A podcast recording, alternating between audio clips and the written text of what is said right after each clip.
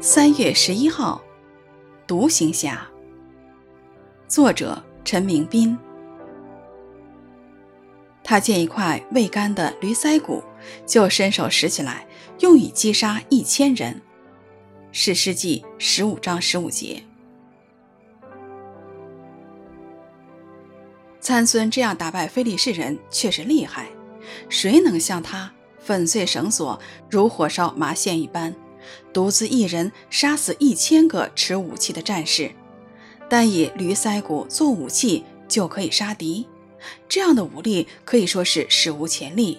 同样的，没有一个士师不用召其他支派或以色列百姓齐聚一起就可以胜敌的。兴起士师前，神也兴起领袖来带领他的百姓，借他们行神迹奇事来胜敌。但就是摩西和约书亚。他们都是带领百姓一起胜敌，百姓不但得以亲睹神的大能，更是参与胜敌，绝无袖手旁观，既分担征战的辛苦，也分享胜利的果实。或许是因为三尊惯于单独行事，以致没有同伴来指出他纵欲的危险。三尊没有参谋，没有同僚，没有真正的朋友。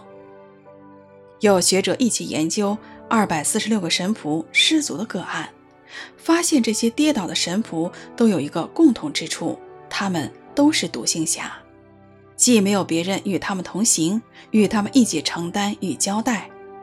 参孙的胜利是一人的胜利，但这独行侠的胜利，并非圣经中神百姓征战胜利的模式，也非神的心意。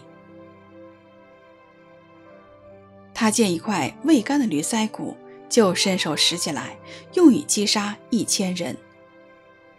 史诗记十五章十五节。